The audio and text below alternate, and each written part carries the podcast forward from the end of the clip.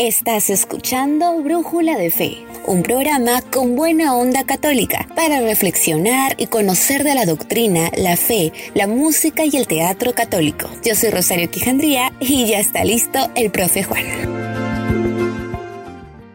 Sean muy bienvenidos amigos y hermanos en Cristo a nuestro tercer podcast radial aquí en Brújula de Fe mencionándoles la alegría que tenemos, al igual que muchos creyentes en la fe, porque nuestro Señor Jesús ha resucitado. Aleluya.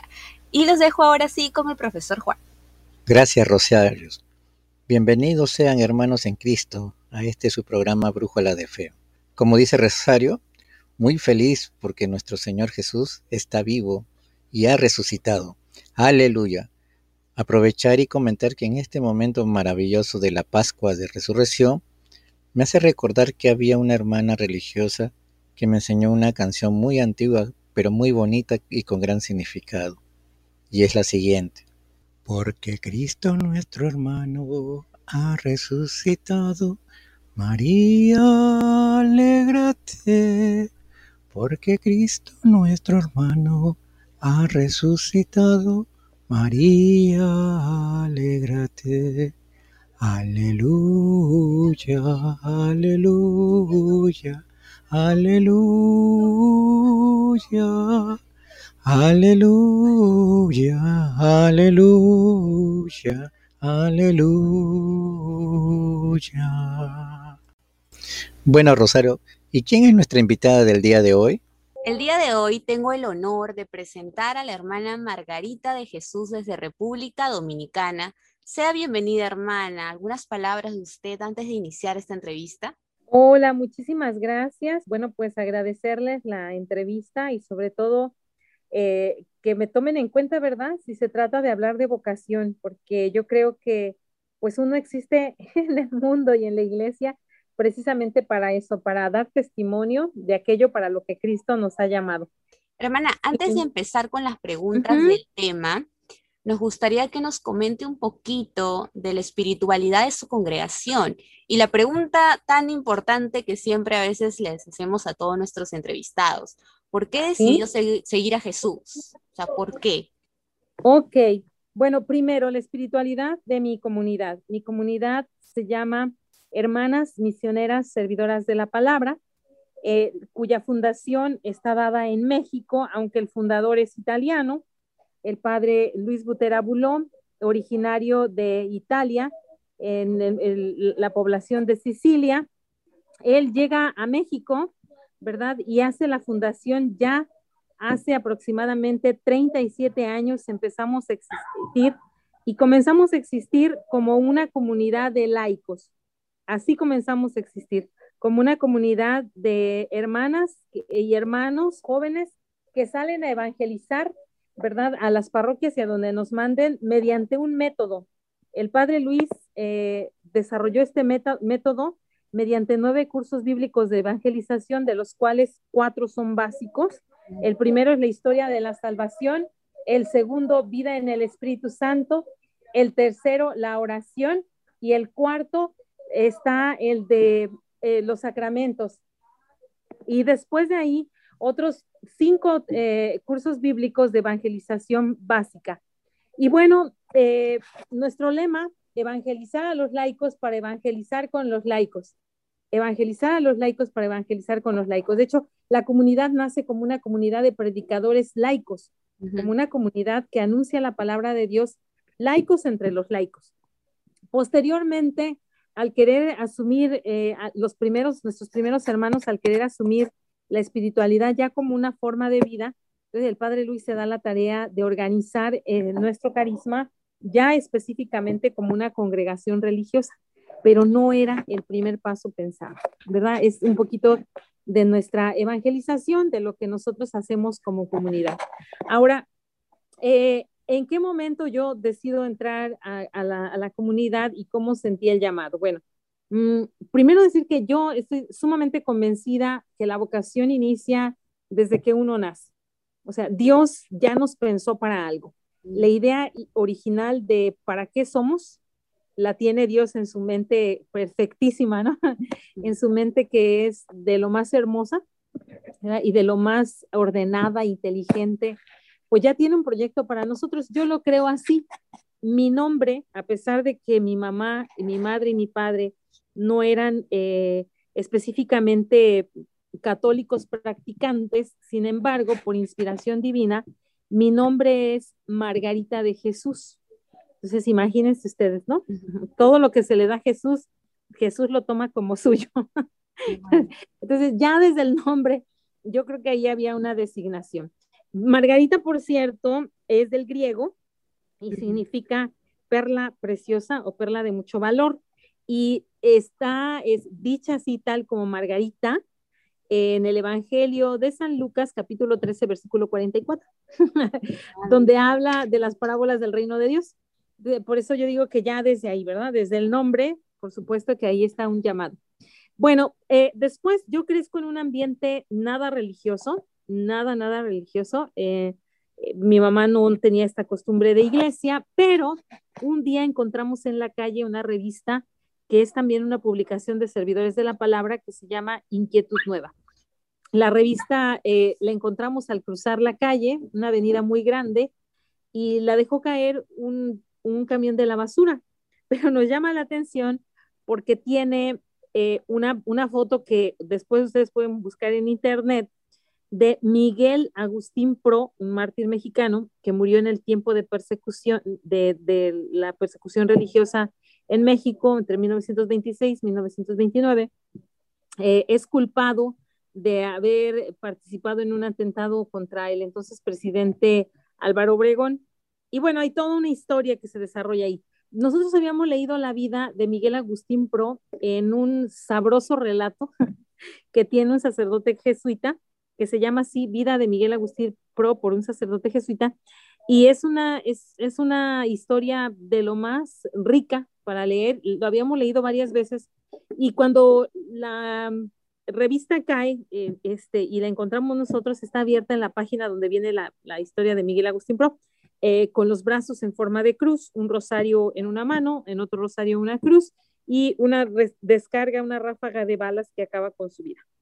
La vida de este mártir, eh, yo creo que marca el inicio de, de, la conciencia de mi vocación, por así decirlo, no de la vocación, pues yo pienso, les digo que en la mente perfecta de Dios, Dios tenía este proyecto, ¿verdad? Pero ahí yo empiezo a ser un poco más consciente porque a mí me empieza a llamar mucho la atención esta capacidad que tienen hombres y mujeres de entregarse a Dios de una manera tan total, tan completa, ¿no? Yo creo que sobre todo cuando uno es adolescente tiene esa idea de encontrar un ideal hacia el cual puedas entregar todo, consumir tus fuerzas, entregar tu creatividad. Y para mí ese fue el, el momento en el que yo empiezo a experimentar como un deseo de búsqueda Posteriormente nos suscribimos a esa, a esa revista, empieza a llegar bimestralmente a la casa. A la par invitan a mi hermana a un encuentro de jóvenes en Semana Santa y cuando regresa llega con un cargamento de revistas, igual, la misma marca, Inquietud Nueva. Y entonces empezamos a ver que quien organizó ese encuentro de 10.000 jóvenes en 1994 fue, eh, fue Servidores de la Palabra, o sea, la comunidad. Porque quiero decir que aunque nosotros nos llamamos hermanas misioneras servidoras de la palabra, está la rama masculina que se llama eh, misioneros servidores de la palabra, que es de clérigos y religiosos, y está la otra que es servidores de la palabra, que siguen siendo laicos, ¿no? Que siempre nuestra etapa inicial es de laicado. Bueno, entonces ahí empiezo a conocer más la comunidad y me doy cuenta que Servidores de la Palabra ofrece la oportunidad de ir a servir, ir a misionar un año y medio, ¿verdad? Entregar un año y medio de nuestra vida y ir a, donde nos mande, ¿no? Para mí se me convierte en un reto, ¿verdad? Eso de decir pues, un año y medio, 100%, o un año y medio, eh, todo para el Señor. Y se me empieza a convertir de veras en un reto hasta que precisamente llega un retiro vocacional, manifiesto mi inquietud de, de vivir esta experiencia y me aceptan, ¿verdad? Vivo mi formación, una formación que fue por demás bonita, yo creo que marcada como, como todos los principiantes, ¿verdad? Yo soy de la Ciudad de México, originaria de la Ciudad de México, eh, donde se vive una vida muy caótica, muy rápida, ¿no?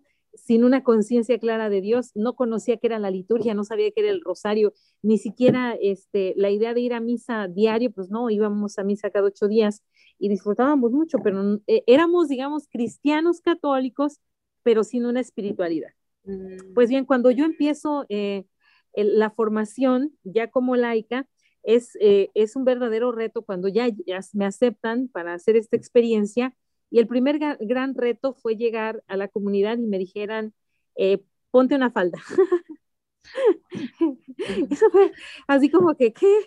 un cambio de mentalidad absolutamente rápido, porque para entonces en la Ciudad de México las mujeres solo utilizábamos pantalón y muy mm. rara la que utilizaba falda. Era una moda, ¿no? Pero entonces, bueno, pues e-, ese fue el primer cambio de mentalidad que tuve que hacer y dije, bueno, pues va, ¿verdad? O sea, yo ya dije que es un año y medio y pues hay que ponerse la falda, pues hay que ponerse la falda. Pero junto con eso vinieron una serie de cambios, como estar dispuestos siempre a servir, como tener un horario, porque entonces yo estudiaba el bachillerato en el Instituto Politécnico Nacional eh, de México, trabajaba durante la noche en una tienda de autoservicios y me quedaban apenas unas horas para descansar y hacer mi tarea. Entonces, eh, yo entro a la comunidad eh, con una mentalidad sumamente pagana. Entonces, imagínate lo que significa una muchacha que viene de, de fiestas, de, de, de bailes, llamamos de discotecas, ¿no?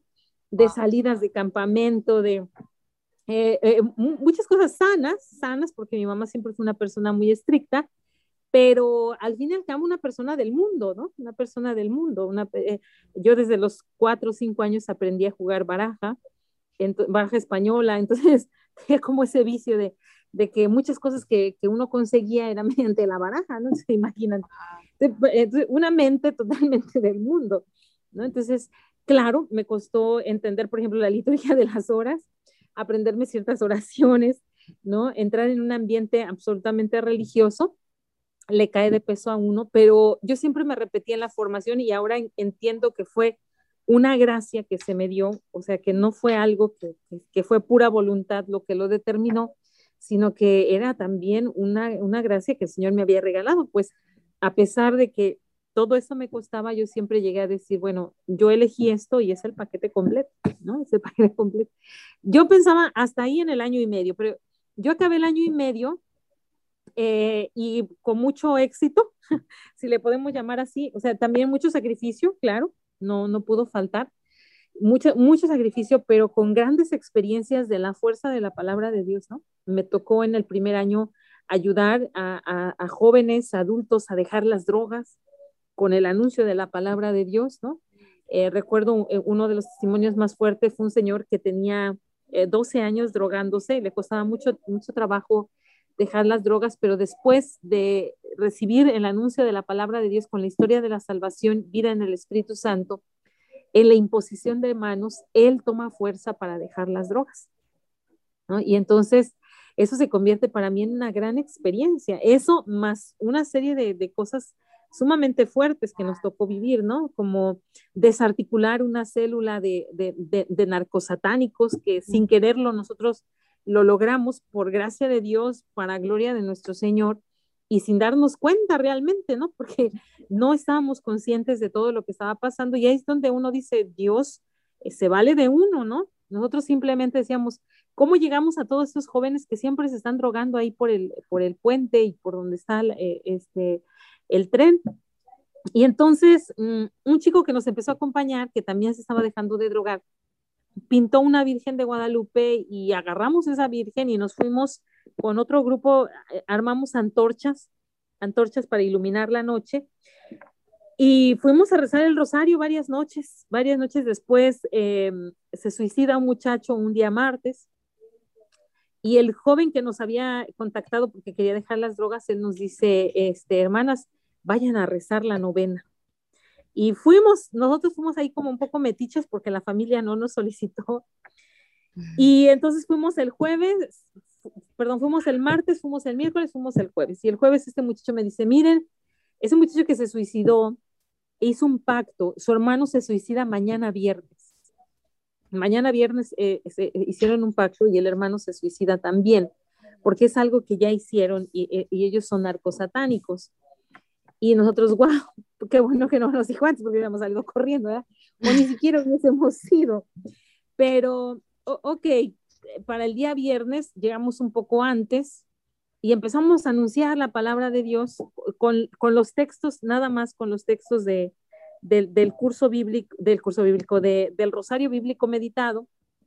Empezamos a predicar esos, esos misterios y oh sorpresa que cuando salimos, eh, este muchacho que nos había invitado a hacer metiches, él nos dijo, hermanas, pues váyanse con cuidado y váyanse rápido.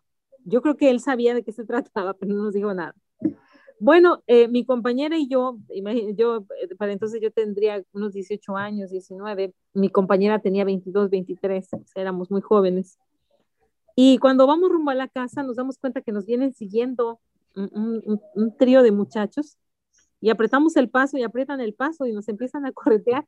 Entonces llegamos a la casa corriendo, abrimos rápido la puerta, entramos, nos llegaron a patear la puerta, etcétera.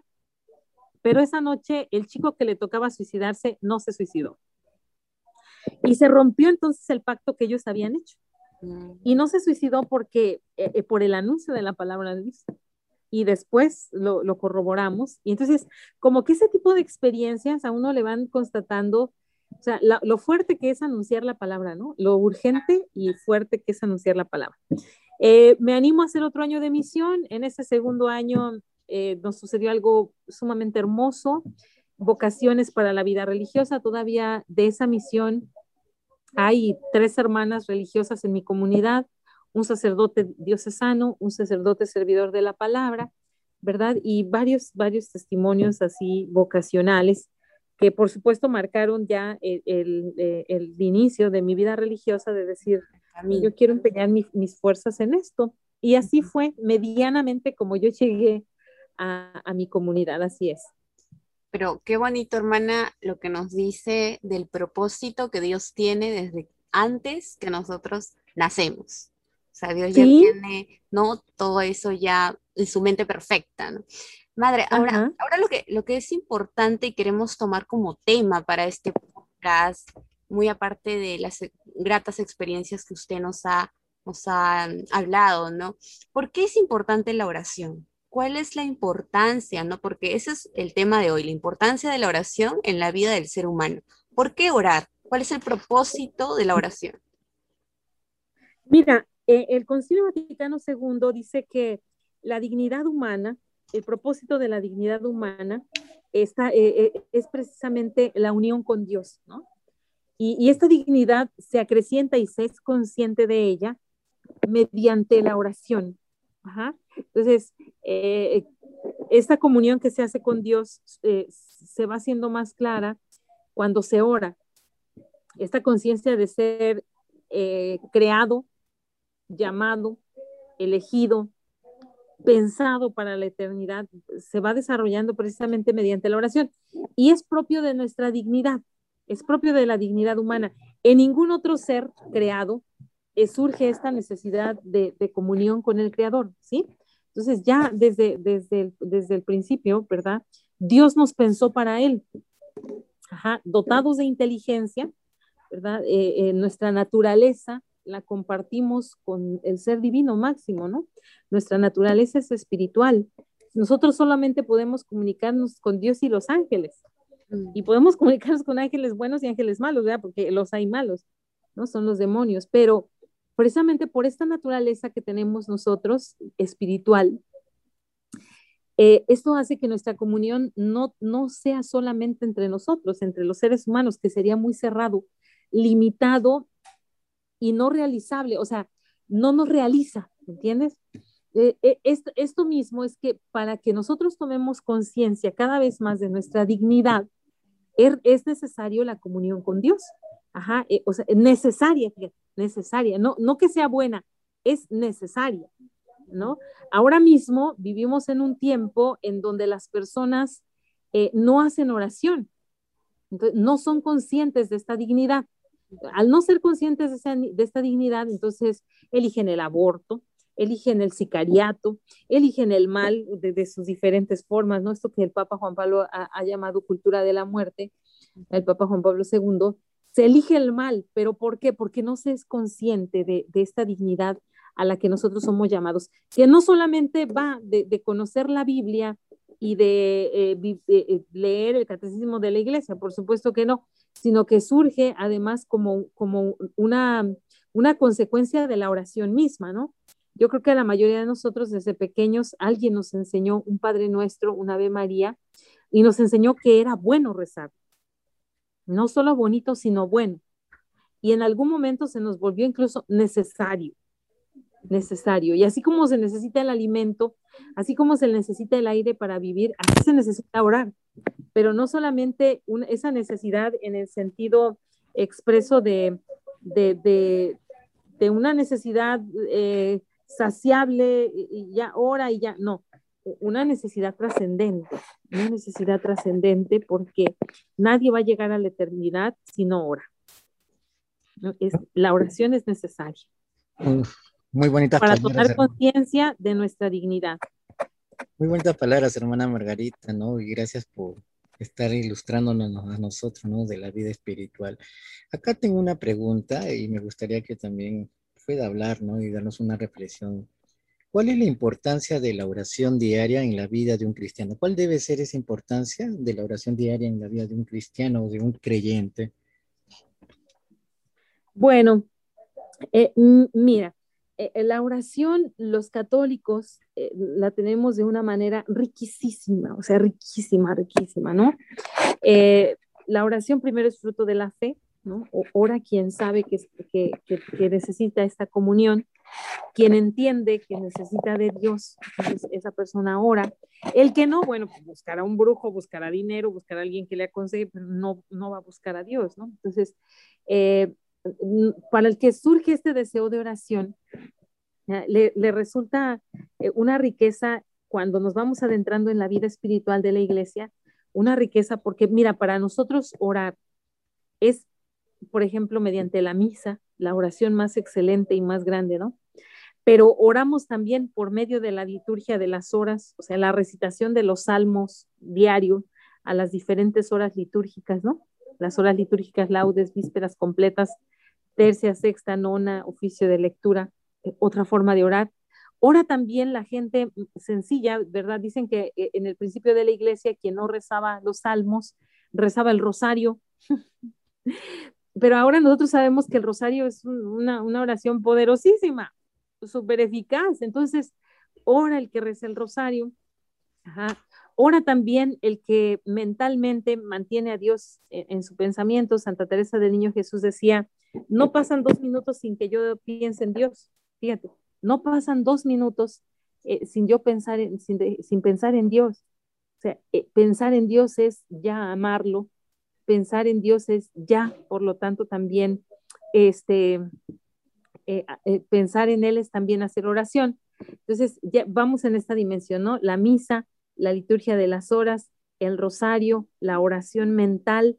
La iglesia también tiene otra forma de orar, es mediante ejaculatorias, pequeñas frases que cuando se repiten de manera reiterativa, no es que, se repitan como un perico, ¿no? porque a diferencia del perico, el ser humano está dotado de espiritualidad y a veces en la repetición de una frase podemos encontrar verdadero gozo y verdadera salud.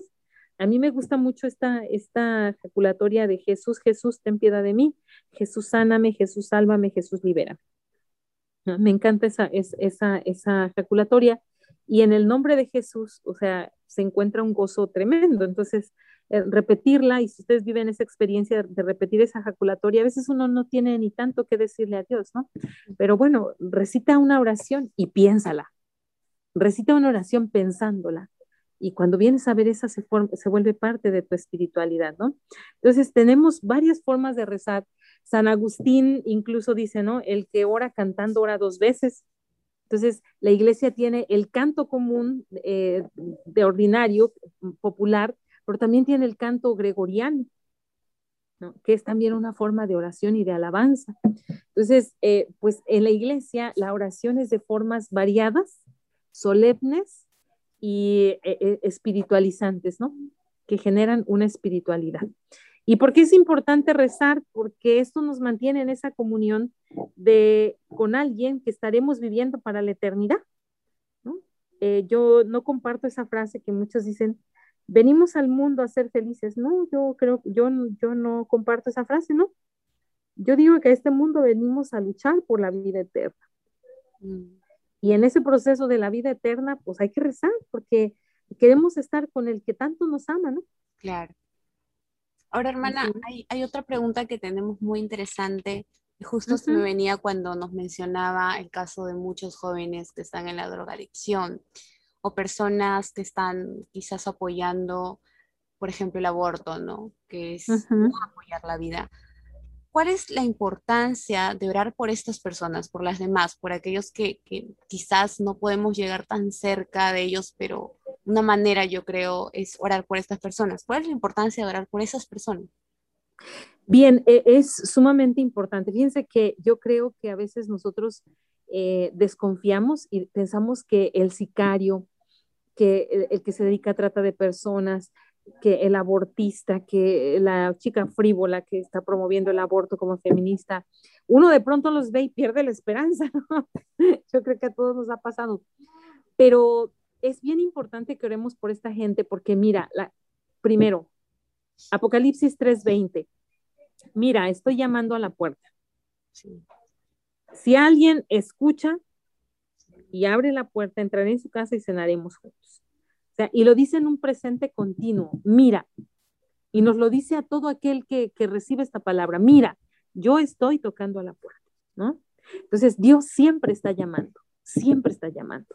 Ajá. Cuando nosotros oramos, podemos pedir al Señor que aumente la gracia. Yo en estos días he tenido la inspiración de pedir en mi oración que Dios aumente la gracia en los católicos, en los bautizados, para que nos sintamos inclinados más a los actos de piedad. Entonces, cuando nosotros oramos por esta gente que a veces eh, desconfiamos que pueda, que pueda eh, encontrar la conversión, ¿verdad? Eh, este, cuando oramos por esas personas, debemos de orar pidiéndole al Señor, envíale gracia, envíale, Señor, gracia, envíale conciencia, envíale un poco más de tu amor, un toque de tu amor ahí en tu corazón para que en un momento pueda vivir la experiencia de sentirse amado, eh, planeado, esperado por ti, ¿no? Entonces, eh, nosotros no, podemos nunca dejar de pedir por la conversión. Al mismo tiempo también pedirlo para nosotros, ¿no? Porque yo creo que a veces eh, vivimos en medio del pecado sin darnos cuenta y cuando de pronto ya hacemos un análisis y uno dice, Dios mío, yo, me estoy perdiendo, ¿no? de pronto, incluso cuando alguien va a confesarse, dice, pero yo sé que me confieso, yo no tengo pecados. Cuidado, cuidado, es un poco rojo grandísimo. Algo está pasando. Algo hay ahí. O sea, e, es que la conciencia de pecado la tenemos que tener clara, clara, clara. Ajá, entonces tenemos que orar por los demás y tenemos que orar por nosotros mismos. Señor, envíanos tu gracia para reconocer lo que somos y envíanos tu, envía tu gracia también sobre aquellos grandes pecadores. Pero además, fíjate, yo eh, escuchando eh, en alguna ocasión una entrevista de, un artista mexicano que ya murió hace, el año pasado, Héctor Suárez. Eh, este, estaba escuchando una entrevista con él y a él le preguntaron por qué se divorció, por qué se divorció de su primer matrimonio. Era una cosa así, ¿verdad? Pero me llamó poderosamente la atención, me, eh, eh, me llamó, porque él dijo, bueno, porque a mí nadie me dijo que yo andaba mal. así dijo, a mí nadie me dijo que yo andaba mal. Y es verdad, a veces vemos a la gente en su autosuficiencia y decimos, no es que esa gente gana mucha lana, ese gana mucho dinero, ese no está pensando en Dios, ese está pensando en darle, darse a la vida alegre, ese está pensando en darle la vuelta al mundo, pero no está pensando en Dios. Y en realidad no sabemos. y no, no, sabemos. Y de pronto es bueno, eh, sí, eh, hacer ese ejercicio no solamente de orar por las personas, sino, sino decirle, bueno, ¿tú te estás dando cuenta que estás haciendo mal en eso? ¿Tú, tú te das cuenta? Ah, porque esa es, eh, es una llamada de atención y quizá en un momento la persona en su autosuficiencia, en su soberbia, eh, en, reciba un toque de gracia y ese toque de gracia más la reflexión a la que la pueda hacer una buena conciencia de, de otro cristiano, y puede encontrar su conversión. Entonces, tenemos que orar y tenemos que actuar también. Tenemos también que actuar, ¿no? La acción y, este, y la oración, ambas cosas para la conversión de las almas. Amén, hermana. Bueno, vamos a hacer un, un intermedio. Vamos a escuchar, vamos a escuchar la canción para este tiempo de Pascua de Resurrección. Vive Jesús el Señor a cargo de Gladys Garcete y regresamos con la hermana Margarita.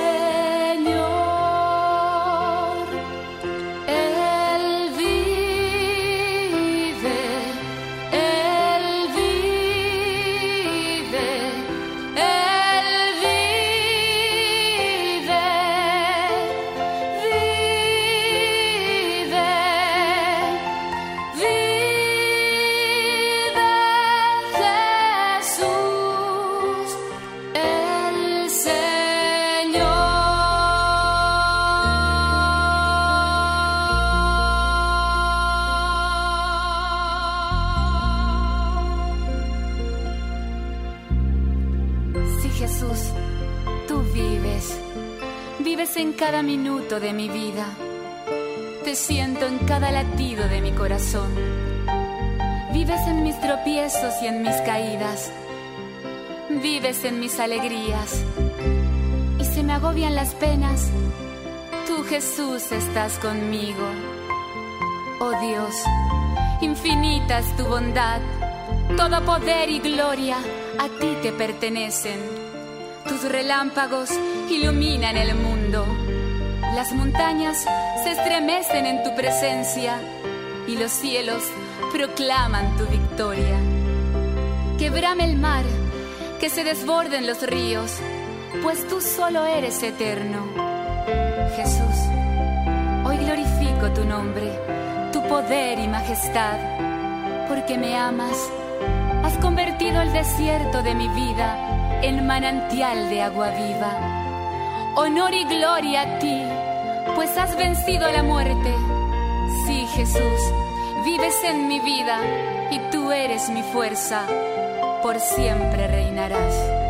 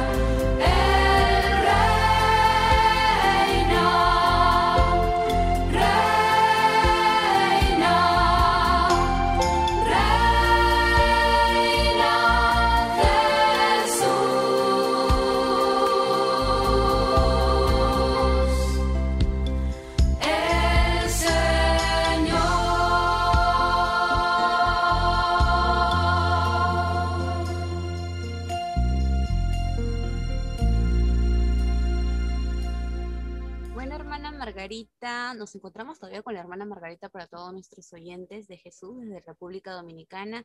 Hermana Margarita, gracias primero por todas las reflexiones que nos da, porque nos sirven muchísimo para reflexionar y seguir orando.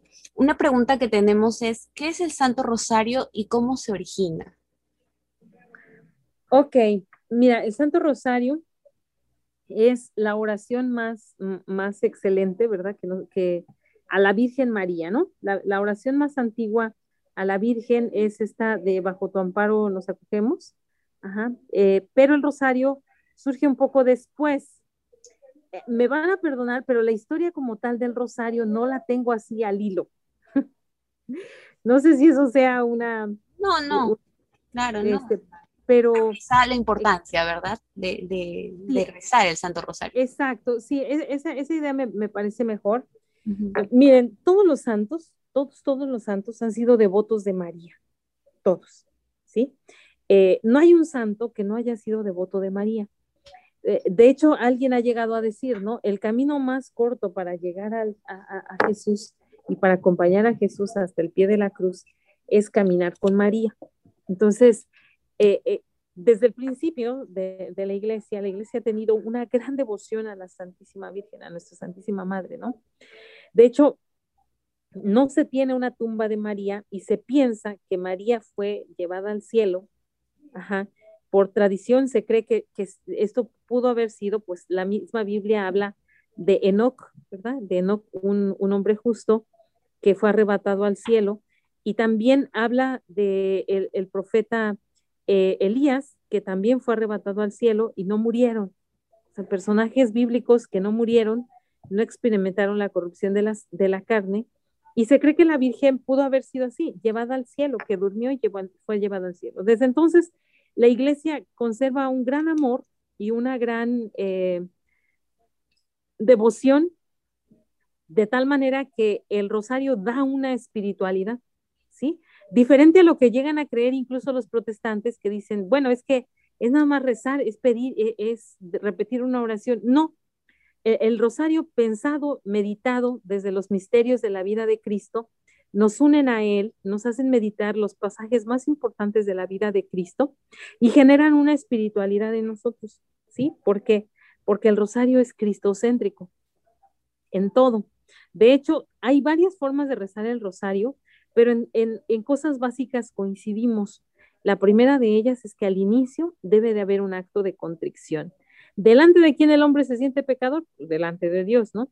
Después se mencionan los misterios y cada uno de los misterios tiene una, un fundamento bíblico, ¿verdad? Un fundamento bíblico. Y en las Sagradas Escrituras, en todos los pasajes de la Biblia, aun cuando nos hace relatos de personajes, el protagonista, el primer protagonista es Dios. Después, el Ave María, el Padre Nuestro, tienen como centro a Cristo a Cristo. Entonces, es una oración cristocéntrica. Ahora, de ahí eh, se tienen muchos milagros de la Virgen, reportados a lo largo de la historia. Y quizá el más relevante, ¿verdad? Es uno que se dio, si no recuerdo mal, 1507, que es la batalla de Lepanto en, en Italia, una de las, de las batallas más cruentas de, la historia, con una tremenda desventaja. Los musulmanes habían ganado un, gran parte del territorio de Europa, al menos habían invadido ciudades muy emblemáticas e iban por Italia, ¿sí? Y un, un 7 de octubre, se cree que ya era, era el día de la llegada de los musulmanes, y se arma una comitiva cristiana desde España, un eje de, de los cristianos entre franceses, italianos y españoles y crean un ejército que está eh, en un margen de diferencia con respecto a, los, a los musulmanes, que eran muchos y eran muy sangrientos y venían con una, con, una, con un, ¿cómo decirlo? Con un ala o con un aire de triunfo, pues habían salido invictos en muchas, eh, en muchas eh, batallas en Europa y entrar a Roma iba a ser como para como pan comido, ¿no? Porque Roma no era ni siquiera tan grande. Y tenían que pasar, entrar por los puertos de Italia y de ahí llegar a Roma. Se arma esta liga, la Liga Santa, que, le llamaron, y este, encabezada por el rey de España, a la que se alían una gran cantidad de laicos motivados por su fe, pero sin ninguna experiencia de, pelea. En ese momento, el Papa Pío V, si no recuerdo mal, llama a toda la, a toda la comunidad cristiana católica para que recen el rosario. En donde estén, recen el rosario. Y, e invita también a que todos los que vayan a pelear en nombre, en nombre de la iglesia, porque era lógico que lo, querían, que lo que querían era destruir Roma para destruir a la iglesia, que estuvieran en gracia de Dios, que estuvieran en gracia de Dios y que dieran esa batalla en nombre del Señor.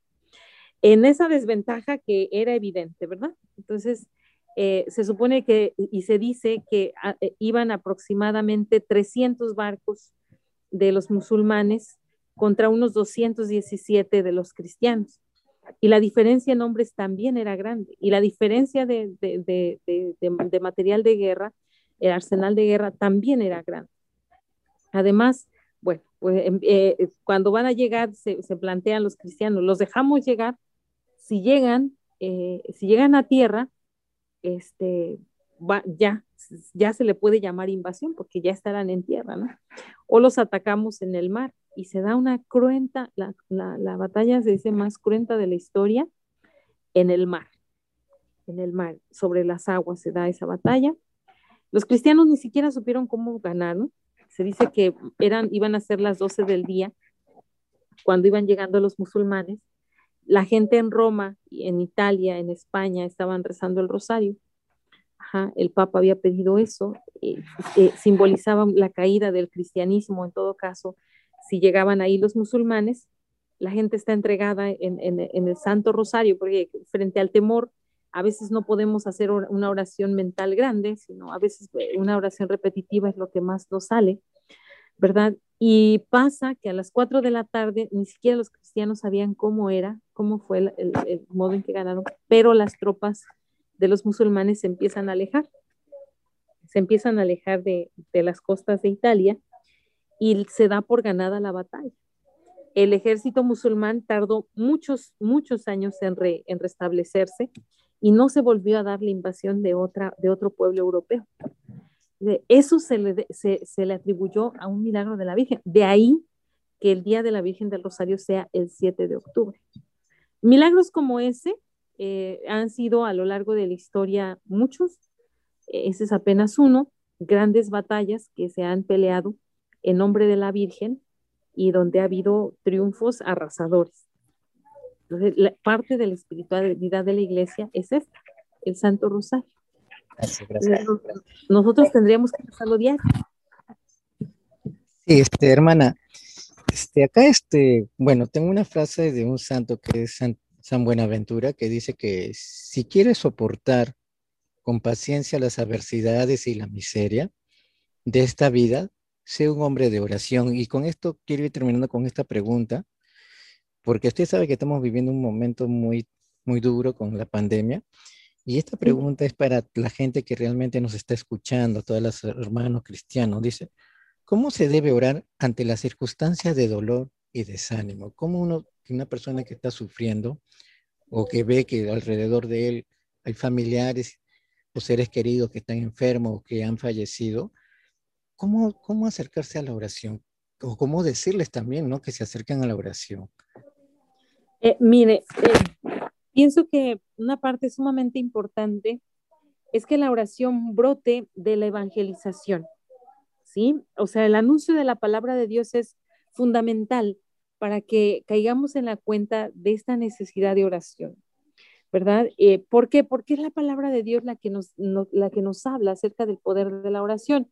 Recordemos este, este pasaje que a todos nos gusta, Lucas 1.38, eh, donde el ángel dice, porque para Dios nada es imposible. Entonces, ¿quién cree e, en esta palabra? Bueno, pues aquel que vive esta experiencia, ¿no? Que para Dios nada es imposible.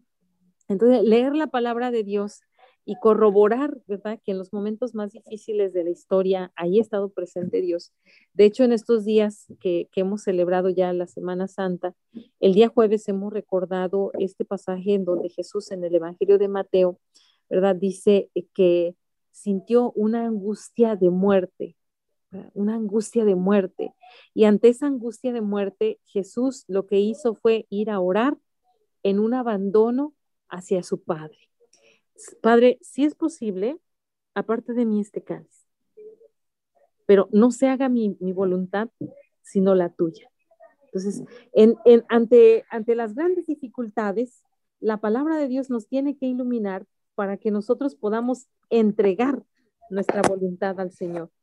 Eh, sin esto, nuestra oración puede ser muy supersticiosa, ¿me entienden? Y nosotros lo sabemos porque ahora la, la, gente dice, bueno, yo quiero una oración de liberación porque vaya, que a mí me va tan mal que yo creo que alguien me está haciendo un trabajo malo, ¿no? alguien me hizo brujería, sí, pero tú tienes años que no te confiesas, no vas a la iglesia y no escuchas la palabra de Dios, o sea, no te has puesto en el camino donde el Señor te pueda bendecir. Ajá. Y podemos tomar un poco la oración así como un, algo supersticioso, ¿no? Entonces yo le pido a Dios y al Señor que me dé, y la cosa no es así. Ajá. En este tiempo incluso la oración de intercesión es muy buena, como hace un momento decíamos, pedir por, la conversión de los grandes pecadores, pero no lo es todo. O sea, no podemos decir, ay, pues yo le voy a pedir a mi tía, que ella es bien rezandera, ¿verdad? Eh, ella que eh, pida, le pida a Dios por mí porque yo estoy pasando un momento muy difícil. No, tampoco puede ser así, ¿verdad? Como que otro pida por mí sin yo hacer un esfuerzo de conversión. Entonces, a Dios rogando y con el mazo dando. O sea, a Dios, a Dios rogando, pero también eh, eh, en una conversión. No esperemos que el Señor venga a solucionarnos solo porque nos hincamos a rezar el rosario, solo porque fuimos arrodillarnos unos momentos frente al Santísimo. No, tenemos que ir a las causas. Los momentos que estamos viviendo son porque nos hemos alejado de Dios. De Dios no viene la enfermedad y la muerte. Eso ha de quedar claro. La pandemia no la quiso Dios, no la pensó Dios, porque Dios es perfecto y Dios no está pensando en esas cosas. ¿Quién la pensó? Bueno, ya ahí eh, a cada quien le toca responderlo. Lo que sí podemos afirmar es que Dios se vale de esos acontecimientos para llamar a su criatura a la conversión. Y estos acontecimientos tienen que ser para que nosotros, volviéndonos al Señor, nos preguntemos, Señor, ¿en qué momento te abandonamos? Somos sociedades que te hemos abandonado y recordemos que ya la palabra de Dios nos recuerda el relato de ciudades completas alejadas de Dios, Sodoma y Gomorra, en tiempo de Jesús, Corazán y Bethsaida.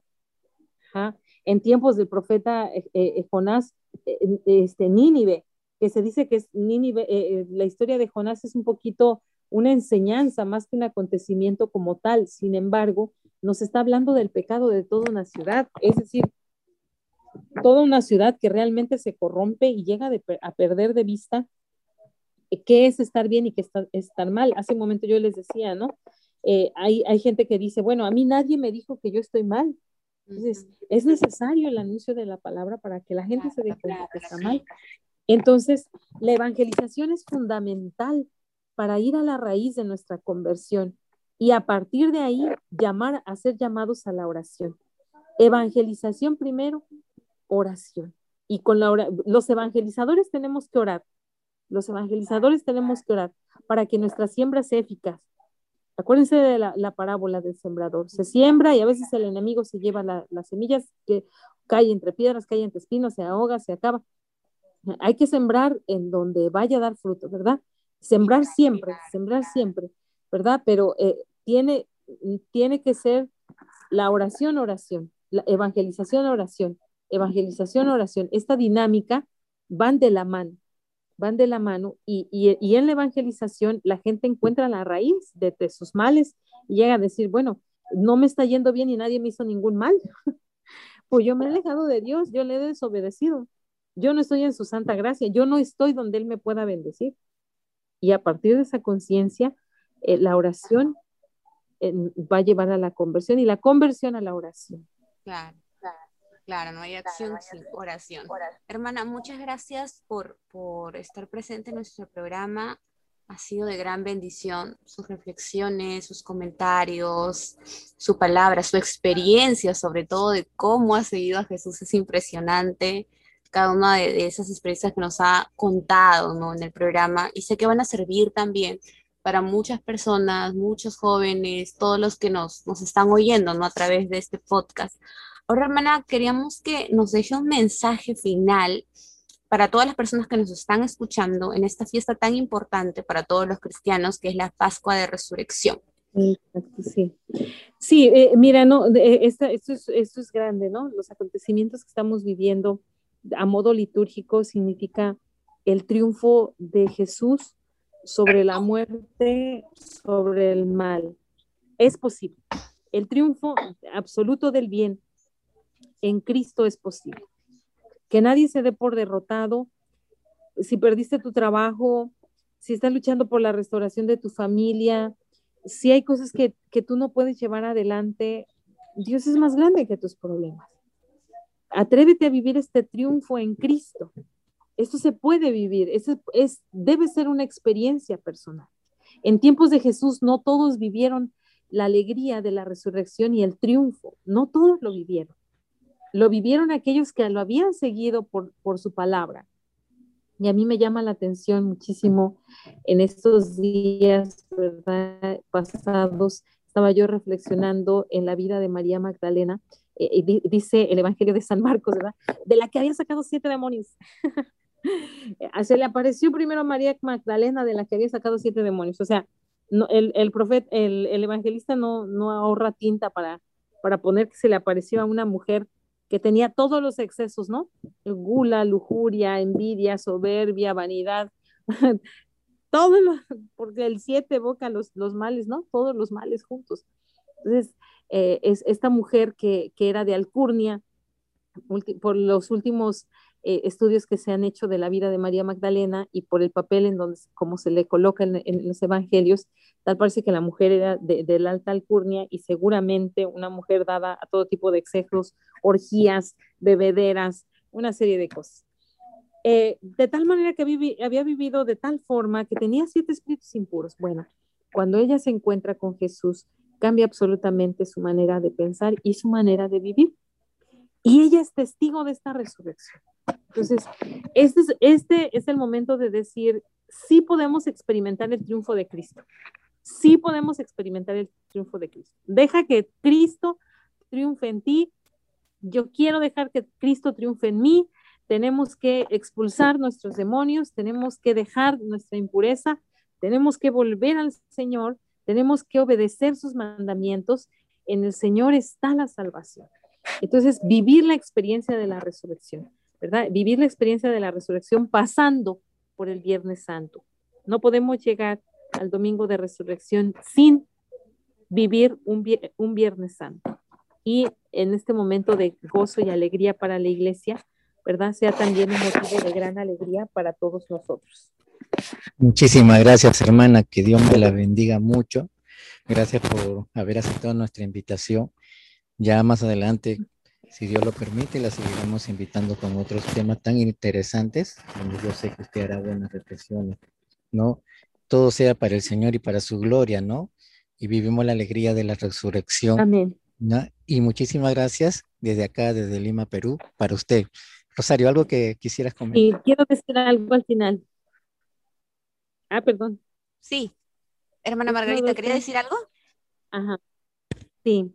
Cristo ha resucitado verdaderamente ha resucitado. Amén. Amén, hermana.